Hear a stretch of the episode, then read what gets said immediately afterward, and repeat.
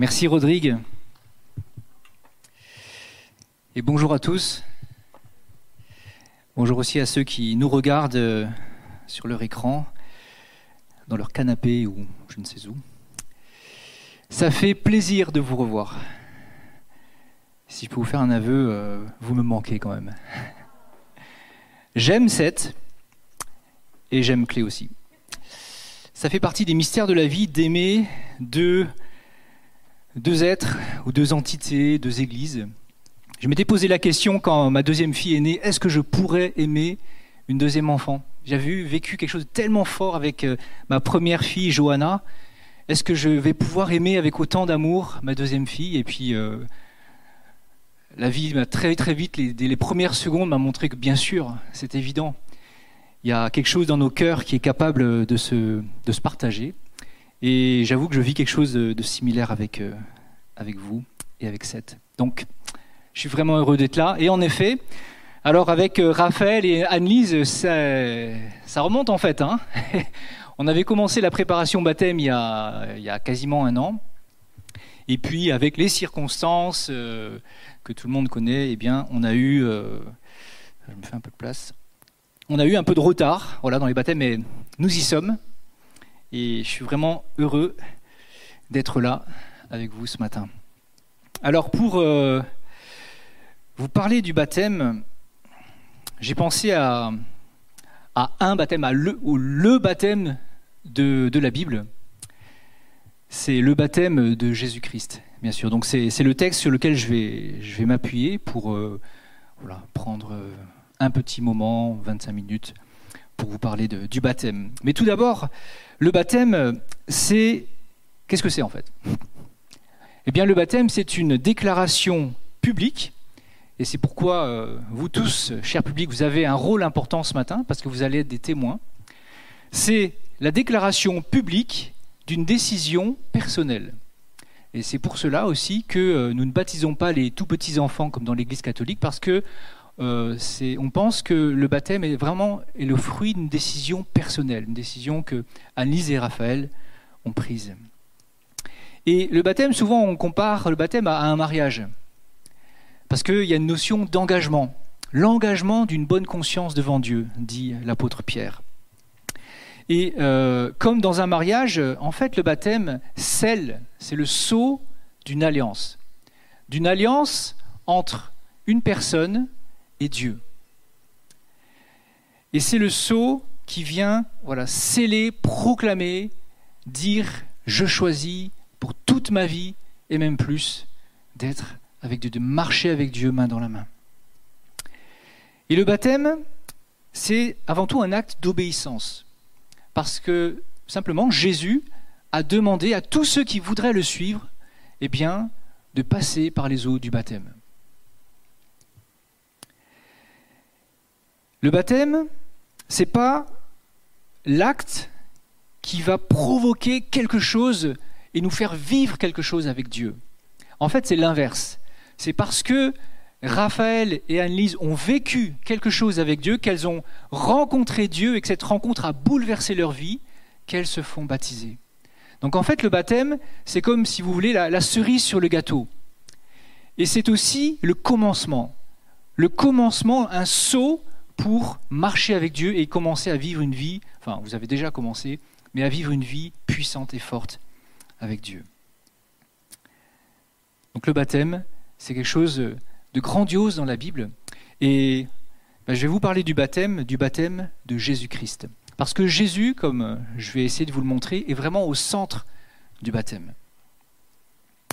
Et je vais lire, alors je ne sais pas si on peut projeter le texte, euh, Matthieu euh, chapitre 3, voilà, 5 versets, l'histoire de Jésus qui se fait baptiser par son cousin Jean-Baptiste, qui baptisait euh, dans le Jourdain. Matthieu 3, versets 13 à 17. Alors Jésus vint de Galilée au Jourdain vers Jean pour être baptisé par lui. Mais Jean s'y opposait en disant, C'est moi qui ai besoin d'être baptisé par toi, et tu viens à moi? Et Jésus lui répondit, Laisse faire maintenant, car il est convenable que nous accomplissions ainsi toute justice. Alors Jean le laissa faire. Et là, Jean le baptise. Aussitôt baptisé, Jésus sortit de l'eau. Et voici, les cieux s'ouvrirent. Il vit l'Esprit de Dieu descendre comme une colombe et venir sur lui. Et voici qu'une voix fit entendre des cieux ces paroles. Celui-ci est mon Fils bien-aimé, en qui j'ai mis toute mon affection.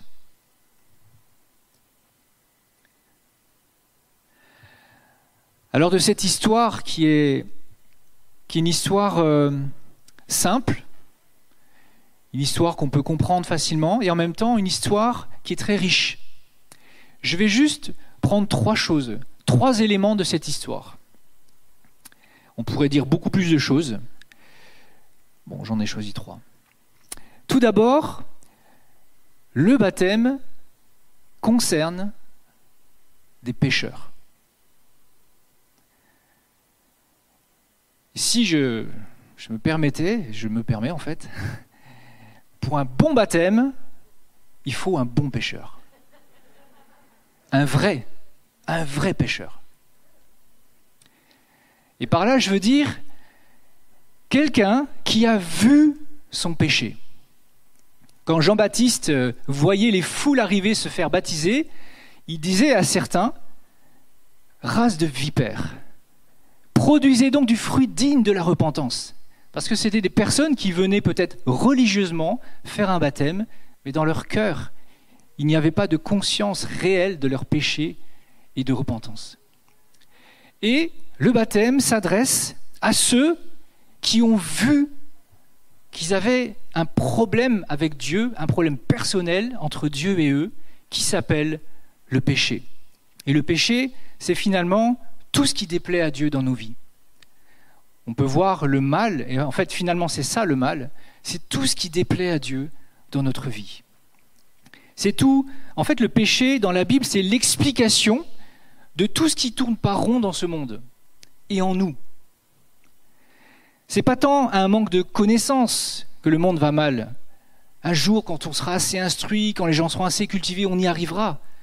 Le problème était d'ordre moral. Et la Bible affirme, nous sommes tous, dans un sens, malades. Et cette maladie s'appelle le péché. Une force en chacun d'entre nous qui nous pousse à faire des choses que même notre conscience refuse, que même notre conscience désapprouve. Et chacun le sait intérieurement que ce que je dis est vrai. Votre conscience le sait. Et donc, un pécheur.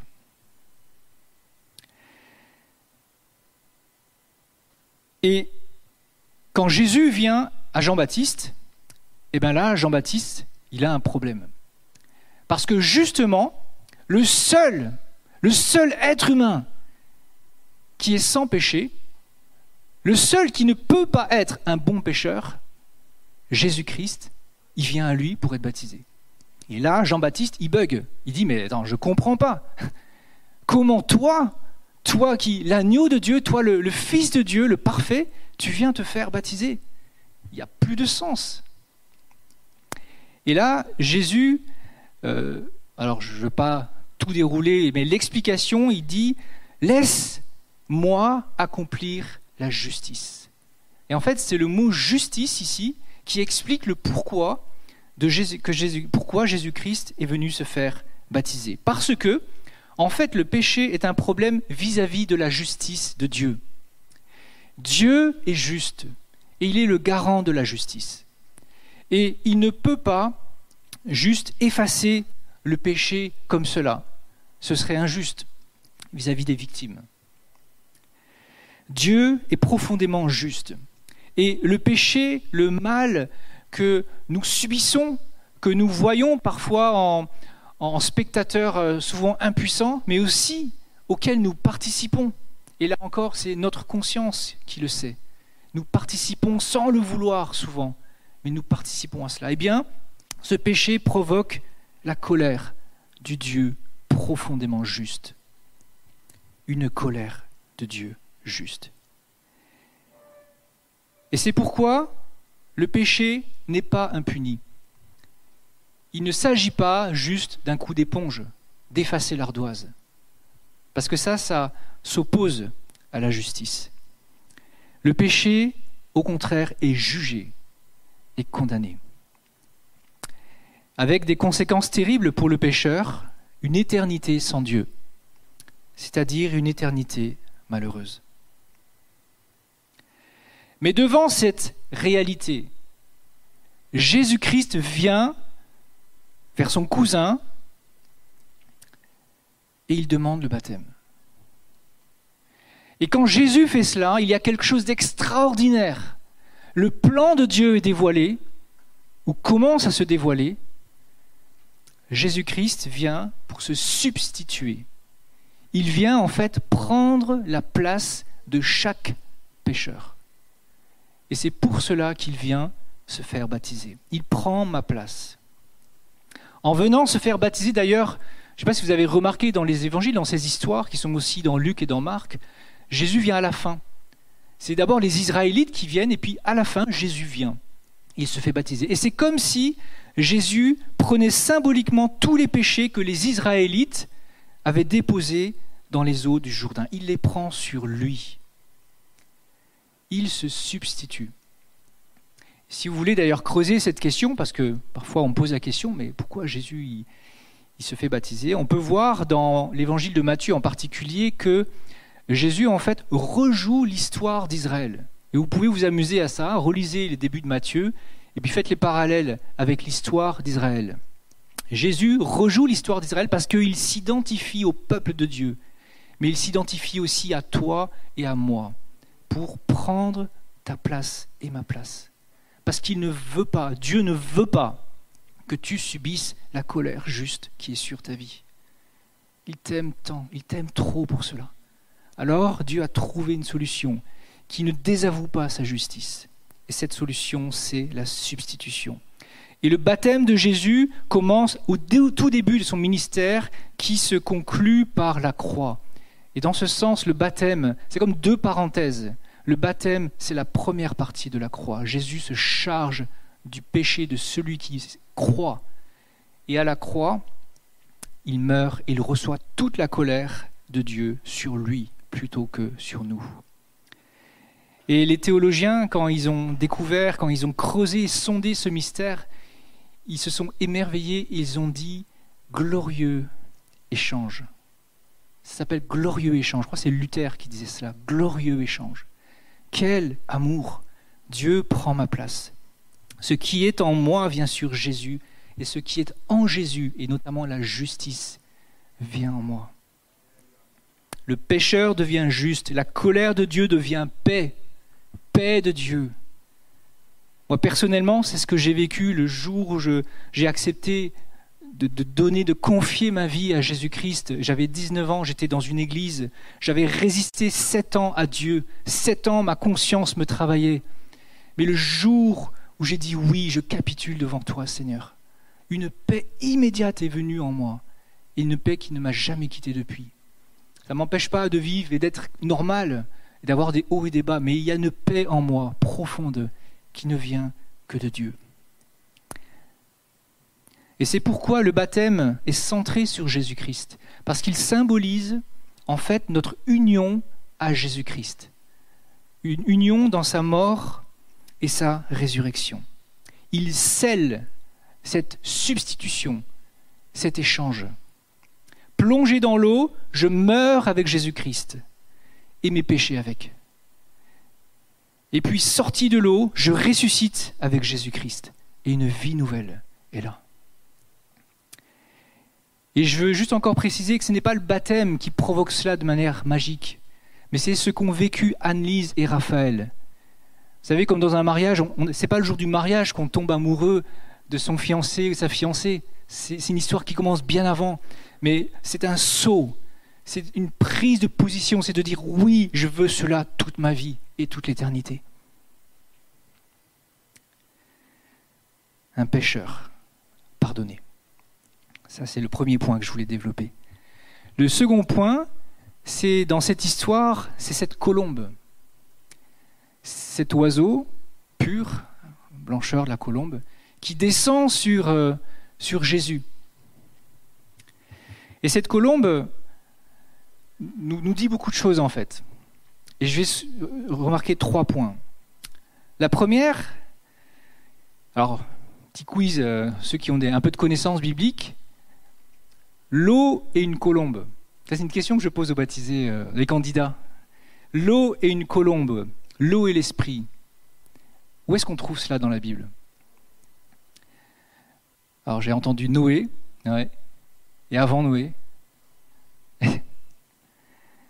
Genèse 1. Le récit de la création. Quand Dieu s'apprête à créer une création merveilleuse, qu'est-ce qu'il y a? Le texte dit L'Esprit de Dieu, le souffle de Dieu plane au-dessus des eaux.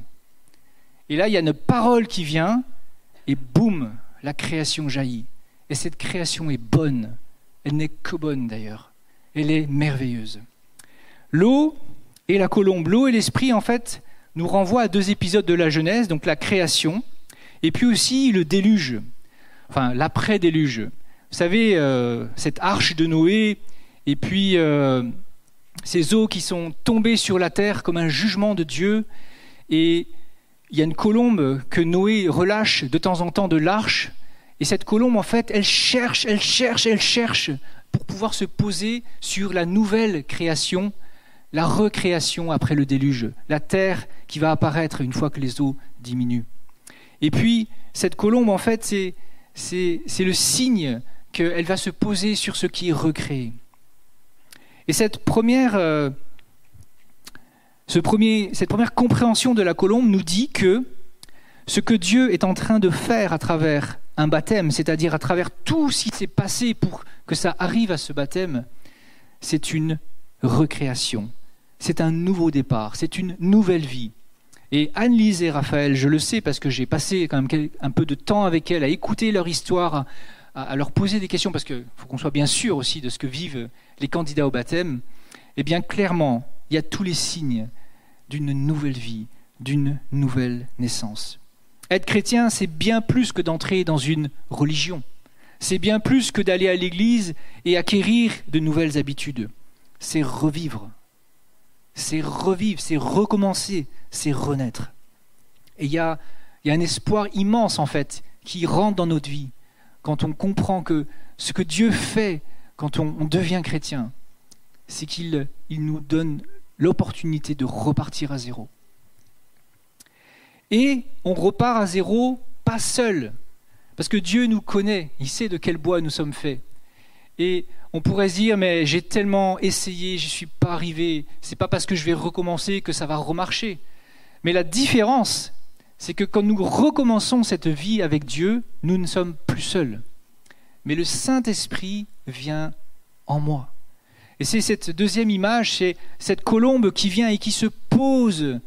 Elle ne vient pas juste survolant Jésus, mais elle se pose sur lui pour dire qu'il y a quelque chose de définitif, il y a quelque chose aussi qui est scellé le Saint-Esprit vient habiter en moi. Et c'est une communion qui est créée. C'est une communion par le Saint-Esprit. C'est un peu comme, vous savez, Adam qui a été pris de la poussière de la terre et puis à un moment Dieu souffle en lui, il y a une vie qui vient et puis devient un être vivant. Et c'est un peu ça qui se passe. Le Saint-Esprit amène une vie en nous qui fait que les choses qui étaient pénibles avant, lire la Bible, quel fardeau, aller à l'église, mince, un dimanche se lever, etc., etc. Toutes ces choses qui pouvaient être très très dures avant, mais deviennent une joie, deviennent un plaisir, deviennent un besoin, parce qu'il y a une vie nouvelle qui vient en nous et qui, qui, nous fait vivre, qui nous fait battre. Et vous savez, le Père, Dieu le Père est au ciel. Jésus-Christ l'a rejoint, il est au ciel. Mais sur la terre, c'est le Saint-Esprit qui est là.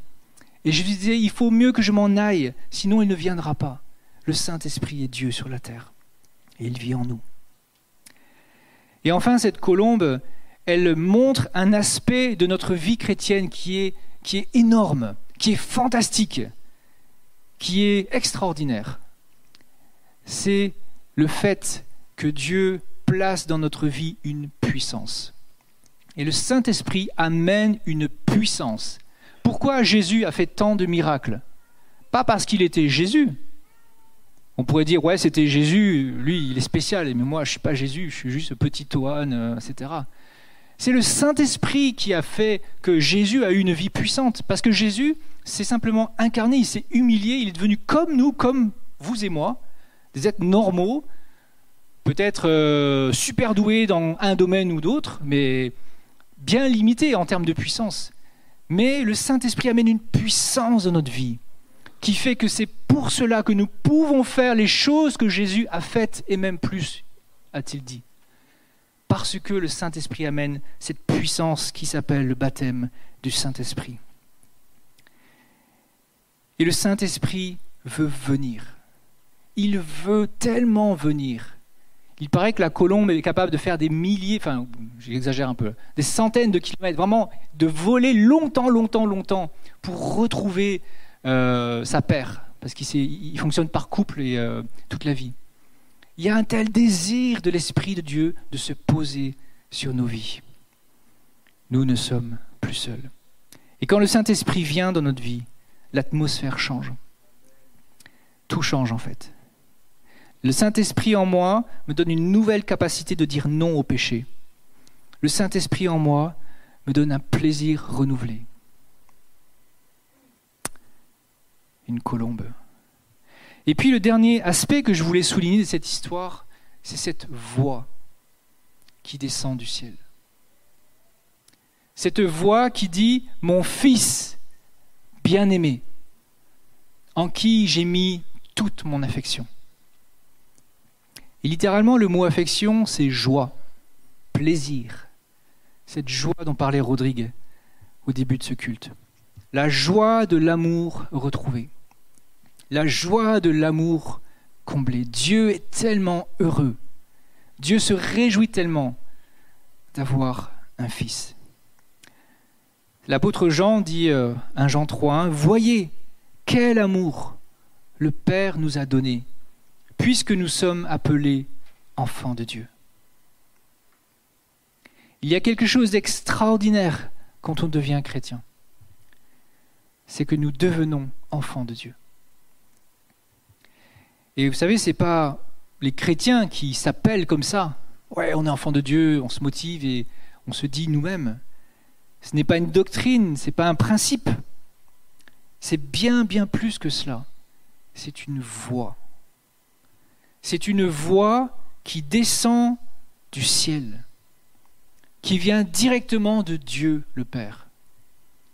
Une voix que l'enfant reconnaît et il tressaille. Vous savez, comme euh, l'enfant qui est encore dans le sein de, la mère, dans le ventre, et puis il y a le Père qui parle, et puis il y a, un petit tressaillement. En fait, quand Dieu touche notre vie, il y a une voix qui vient en nous et que nous pouvons entendre. Et l'enfant qui commence à émerger, qui commence à naître, l'enfant de Dieu l'entend. Et ça le fait tressaillir. Et cette voix, je l'entends à travers la Bible, je l'entends quand je prie, je l'entends à tant d'occasions. Parce que être chrétien, c'est être un enfant de Dieu. Et de vivre quotidiennement cette relation. Et cette voix, bien plus que la voix d'un être humain, elle est capable d'aller au plus profond de nos êtres. C'est comme une épée qui descend jusqu'à la division de l'âme et de l'esprit. C'est une voix qui va au plus profond de nous, qui nous transperce et qui dépose l'amour. L'amour du Père. L'amour de Dieu. Tu es mon Fils bien-aimé en qui j'ai mis tout mon plaisir, toute ma joie, toute ma fierté, tout mon amour. Dieu dépose l'amour au plus profond de nous, parce que nos vies ont tellement besoin d'amour. Nos vies ont tellement besoin d'amour. Et c'est comme une semence plantée, comme une graine, qui a pour fonction de remplir nos vies, nos êtres, nos pensées, nos émotions, nos motivations, nos actes, L'amour est comme un arbre qui doit grandir, grandir, grandir et amener guérison qui nous transforme. L'amour, je crois, est vraiment la plus grande force qui peut transformer ma vie. C'est l'amour. Et cet amour, Dieu le donne. Et dans le baptême, on le voit, donc ça veut dire que c'est Quand quelqu'un se tourne vers Dieu, Dieu veut déposer l'amour au plus profond de sa vie. Et vous savez, un des effets de l'amour, c'est grandir. C'est d'ailleurs euh, le thème que j'ai choisi euh, cette année pour 7, parce que des fois, on, on est chrétien tranquille, puis on reste à l'âge de 5-6 ans, et puis on est bien comme ça, et puis... Mais en fait, l'amour fait grandir. L'amour d'une famille, l'amour d'un père et d'une mère, l'enfant grandit, et grandit droit, grandit bien, il s'épanouit. Et l'effet de l'amour, c'est ça. C'est qu'il y a une croissance, une croissance, une croissance qui ne s'arrête pas. Et on devient comme Jésus-Christ. Parce que c'est le but. Devenir comme Jésus. Vivre avec Dieu en alliance, c'est avant tout une vie d'amour. Et c'est d'ailleurs dans cet amour que Jésus, toute sa vie, a puisé sa force, a puisé son réconfort, a puisé sa joie. C'est l'amour. Alors, le pécheur nous parlait de Jésus-Christ, le Fils qui est celui qui transforme le pécheur en juste. Cette colombe, elle nous parle finalement de l'Esprit de Dieu qui vient dans notre vie et, et cette puissance, cette vie nouvelle. Et cet amour nous parle du Père. C'est lui qui est derrière cette voix et qui parle à chacun pour nous dire je t'aime. Et Dieu, dans le baptême, il est là entièrement. Père, Fils et Saint-Esprit sont tous les trois là. Et les grands moments d'ailleurs dans la Bible euh, sont trinitaires. C'est-à-dire que le Père, le Fils et le Saint-Esprit apparaissent dans les grands moments, les moments clés. Et ça, ça montre à quel point c'est Dieu qui se mobilise entièrement pour nous sauver, pour nous faire revivre et pour nous porter. Et au final, le baptême, et ce qu'on vit avant le baptême avec Dieu, et ce qu'on vit après, tout cela, finalement, c'est une œuvre de Dieu. Et ce que j'ai envie de vous dire pour terminer ce message, c'est considérer cela et arrêter. Laissez Dieu faire. Cesse de vouloir te sauver par toi-même si tu es dans cette motivation, mais laisse le Fils te sauver par sa substitution. Ne compte pas sur toi et sur tes efforts, mais laisse la vie de l'Esprit te porter. Ne cherche plus l'amour ailleurs, mais laisse l'amour du Père te visiter profondément. Il s'agit de recevoir. Il s'agit de suivre, de se laisser porter par un courant. Et d'ailleurs, entrer dans les eaux du baptême, c'est définitivement laisser Dieu entrer dans sa vie. Et c'est permettre que ma vie devienne une œuvre de Dieu. Et c'est là où la vie devient glorieuse. Et pas une gloire qui, qui, vient sur nous pour nous, nous enorgueillir, mais une gloire pour Dieu. Nos vies sont destinées à être des œuvres des œuvres magnifiques de Dieu. Et le Père et le Fils et le Saint-Esprit ont agi en Raphaël, ont agi en Anisée, ils vont agir tous les jours. Parce que vous décidez en ce jour de faire une alliance. Vous dites ce jour par votre baptême, je veux cela. Et je le veux toute ma vie et toute l'éternité. Alors je voudrais nous dire d'abord à nous, croyants, chrétiens. Laissons Dieu conduire notre vie. Parce que c'est une chose de le dire, de chanter les louanges, etc. Mais c'est une autre chose de le faire tous les jours. Parfois, on veut récupérer le contrôle de notre vie à la place de Dieu. Laissons Dieu conduire notre vie. Laissons cette œuvre se déployer en nous. Chaque jour, vivons de son pardon. Parce qu'il ne faut pas qu'on se leurre. Le chrétien et le péché, il y aura toujours du boulot. Même si on s'améliore, il y aura toujours du travail. Laissons son pardon toujours, toujours être actif chaque seconde de notre vie. Laissons son esprit nous conduire, nous porter et être librement cette puissance en nous. Et laissons l'amour du Père nous remplir toujours plus profondément. On en a toujours, tous les jours besoin. Recherchons, chérissons, cultivons. Et je voudrais terminer en m'adressant à ceux qui, désirent cela ce matin. Mais vous vous dites intérieurement, cela je ne le connais pas, je ne l'expérimente pas. Et je voudrais vous dire, vous pouvez l'expérimenter. Parce que Dieu vous le propose. Il n'y a pas d'effort à faire, il n'y a pas... C'est gratuit, disait Jésus. Simplement, acceptez-moi dans votre vie. Et pour cela, Jésus disait, croyez. Croyez que la croix règle le problème du péché entre vous et Dieu et amène une paix. Croyez que cette croix est pour votre pardon. Recevez l'Esprit pour qu'il éclaire et qu'il guide votre vie.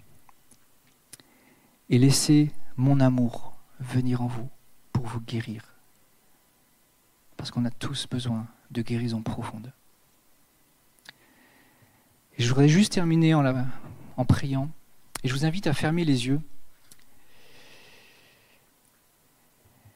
Et je voudrais inviter ceux qui sont touchés par ce message et qui ressentent ce besoin de Dieu dans leur vie, que Dieu vienne et dépose ce pardon, il dépose son esprit et son amour encore.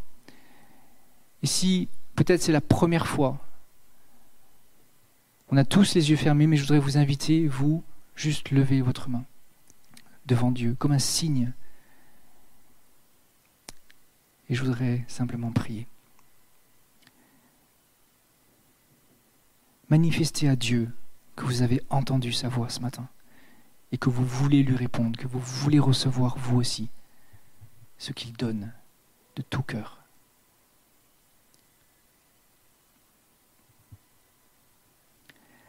Seigneur, merci parce que ta parole est vérité. Ta parole ne passera pas. Elle est vraie, éternellement vraie. Et je prie que cette parole devienne réalité dans nos vies. Je prie particulièrement pour les personnes qui ont levé la main, Seigneur. Fais-leur vivre ta parole. Rends ta parole réalité dans leur vie. Fais que cette parole devienne, naisse en eux. Je prie pour que ces personnes soient visitées par l'amour. Je prie qu'il y ait une révélation du pardon. Je prie qu'il y ait une révélation de la croix de Jésus-Christ. Et je prie, Seigneur, que ton esprit visite et puisse porter, amener cette vie nouvelle encore et encore.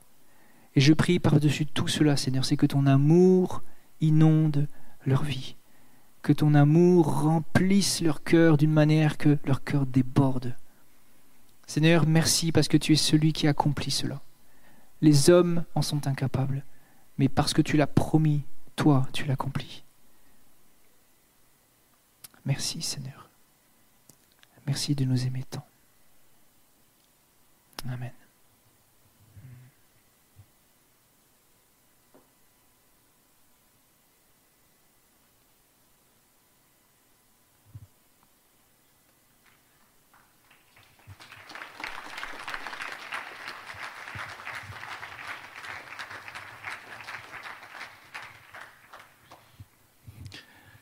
Merci beaucoup, Antoine. Euh, je vais inviter Raphaël à, se, monter, me rejoindre ici sur l'estrade. Il se trouve que elle a choisi. Oui, on peut l'encourager.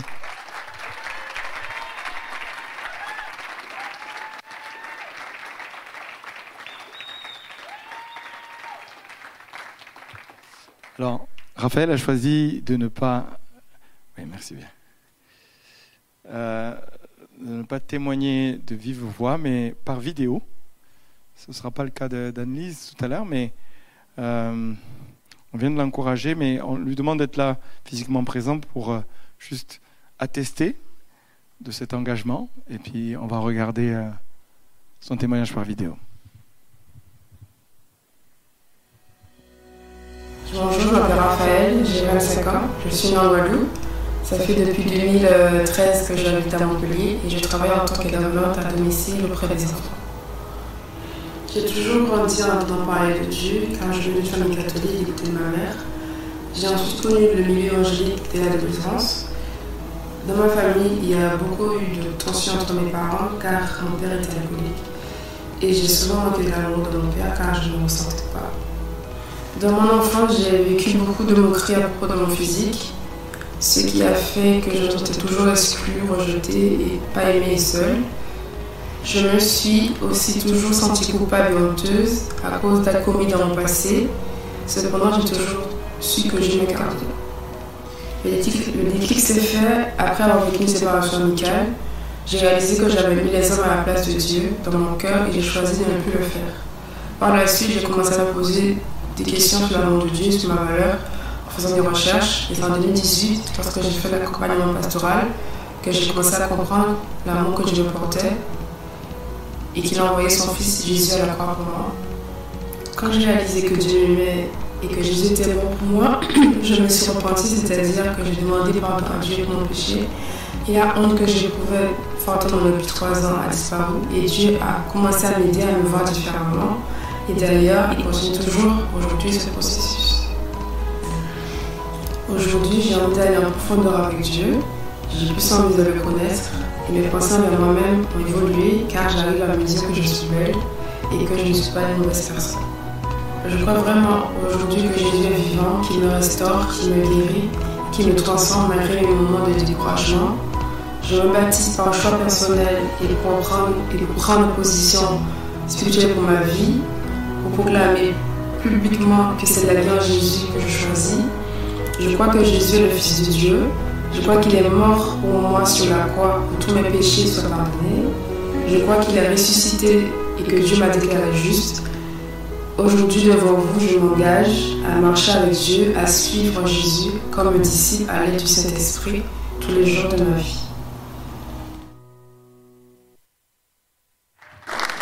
Ah, c'est magnifique, n'est-ce pas? Là, nous sommes en train de communier à la joie qu'il y a dans le ciel. C'est comme quelque chose qui qui jaillit de l'intérieur comme ça. On est trop fiers de toi. Elle, est en larmes là, je ne sais pas si vous voyez. Bon, mais merci, bravo. Tout à l'heure, c'est le baptême.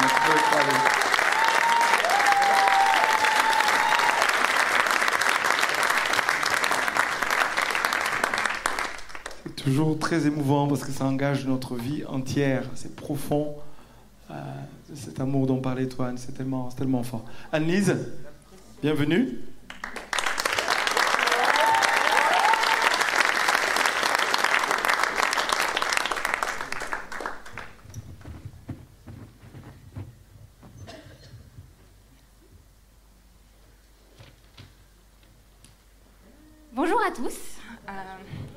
qui ne me connaissent pas, je me présente. Je m'appelle Annelise, j'ai 26 ans. Je viens de région parisienne. Je suis sur Montpellier depuis bientôt deux ans et à Clé depuis un an. Je viens d'une famille catholique, mon frère qui est là. Ma sœur et moi avons été baptisés lorsque nous étions nouveau-nés, puis cours de catéchisme et communion. J'ai toujours été croyante, mais pour moi Dieu était tellement loin et inaccessible. Puis j'ai grandi, parents divorcés, remariés. Je vivais avec ma mère qui, malgré tout l'amour qu'elle m'a apporté, n'a pas pu me protéger des diverses épreuves nous avons pu vivre. Pour faire court, le sentiment d'abandon paternel.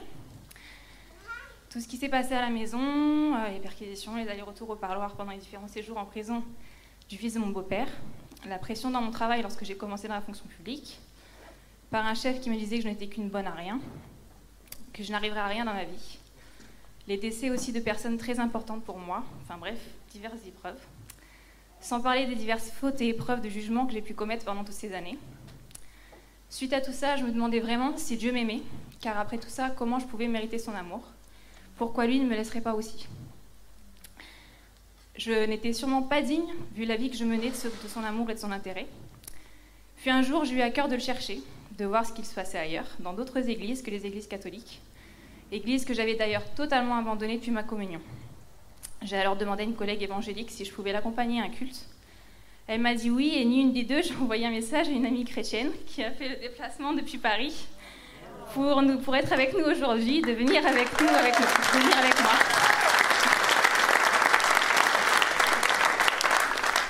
Elle m'a dit oui, et le, dernier dimanche de décembre 2017, nous voilà partis au culte. Euh, Alors je vous cache pas que pour une nana élevée dans une famille catholique, ça a été quand même un choc. Parce que je tiens quand même à dire, je me suis dit, mais ces gens ont quand même quelque chose. Ils chantent, ils louent, ils, dansent, ils vivent la, chose que, voilà, c'est pas quelque chose que j'avais connu moi plus jeune. Mais je me suis sentie bien. Je me suis sentie, euh, enfin vraiment, j'avais envie d'y retourner.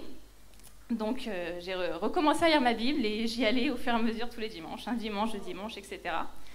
J'ai beaucoup cherché aussi pourquoi il y avait les catholiques, les protestants, les différentes branches, etc. Mais j'étais tellement bien dans l'église que j'ai décidé de poursuivre là-bas. À chaque culte, il y avait un appel pour les gens qui voulaient accepter Christ dans leur vie, mais j'avais honte d'y aller, je ne me sentais pas digne de ça. Et un jour, à la fin du culte, lorsque je discutais sur le parking avec la pasteur, on a discuté justement de ça, et ça m'a paru comme une évidence que je devais l'accepter dans ma vie pour avancer et ne plus être seule, mais à ses côtés. Ni une ni deux, nous avons prié pour ça. Et là, je saurais vous dire ce sentiment si profond et puissant qui m'a envahi, qui m'émue encore maintenant. Cet amour incommensurable que j'ai ressenti. Les larmes coulaient sur mes joues sans que je puisse rien y faire. Ce n'était que des larmes de joie. Je sentais que je n'étais plus seule, qu'il avait pardonné mes péchés et que ma honte s'effaçait. Les mois ont passé, j'ai continué à avancer à ses côtés, à lire, à prier, et les choses dans ma vie sont petit à petit revenues dans l'ordre. Mon caractère a commencé à changer aussi, et ça pourtant, c'est pas facile. en lui laissant de plus en plus de place dans ma vie, des situations se sont dénouées, jusqu'à ce fameux jour où j'ai eu à cœur de quitter Paris et tout ce que j'avais sur place, de bon comme beaucoup de mauvais aussi. Et j'ai demandé un poste à Montpellier, et à partir de là, je l'ai laissé décider de ce qu'il voulait pour moi. J'ai tout remis entre ses mains. Et sa décision a été rapidement prise. Début octobre, j'avais la validation de ma mutation, avec l'opportunité de choisir entre deux postes. Le jour même, j'ai fait ma demande de logement en préfecture. Une semaine après, j'étais mise sur une commission qui a validé mon dossier. Une semaine après, je signais mon bail pour un logement qui avait toutes les caractéristiques que j'avais demandées en prière. Parce que bon, je lui avais laissé beaucoup de choses, mais j'avais quand même demandé des petites choses pour moi. Puis euh, est venu le tour des déménageurs ou qui m'ont fait un prix défiant toute concurrence pour un Paris-Montpellier. Voilà, c'était inimaginable. Et euh, la date de déménagement que je souhaitais, enfin bref, tout avait été vraiment conduit. La décision que j'ai prise d'accepter Christ dans ma vie n'a fait que me conduire de bénédiction en bénédiction. Bien entendu, ce n'est pas toujours facile. La vie avec Christ n'est pas un long fleuve tranquille, mais dans les épreuves, je sais qu'il est à mes côtés et qu'il ne m'abandonnera pas. Il a fait partir de ma vie certaines personnes, mais il m'a aussi apporté beaucoup de belles personnes et une famille à l'église clé. Voilà pourquoi aujourd'hui je décide de me faire baptiser, de déclarer publiquement que je m'engage à marcher avec Dieu, à suivre Jésus comme un disciple avec l'aide du Saint-Esprit tous les jours de ma vie. J'ai choisi de me faire baptiser aujourd'hui parce que je crois que Jésus est le Fils de Dieu, je crois qu'il est mort sur la croix pour que tous mes péchés soient pardonnés, et je crois qu'il est ressuscité et que Dieu m'a déclaré juste.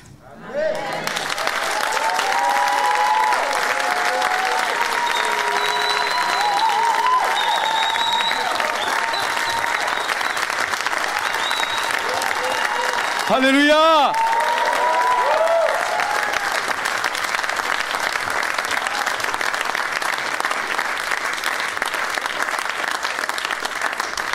Tellement fière.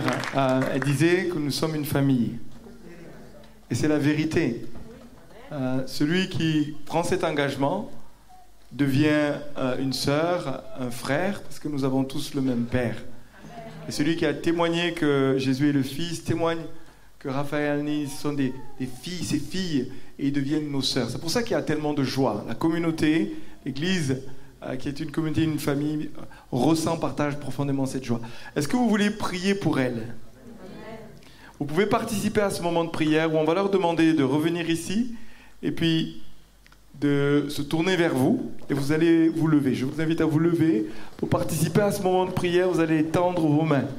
Dans la parole de Dieu, à plusieurs reprises, Jésus a béni en étendant les mains, en imposant les mains. Et il y a des personnes qui ont été choisies pour prier pour elles. Vous pouvez vous approcher maintenant, s'il vous plaît. Et pendant qu'il prie, si vous voulez participer, il n'y a pas d'obligation à cela. Étendez simplement vos mains vers elles. Et puis, on va s'attendre à ce que le Saint-Esprit descendre.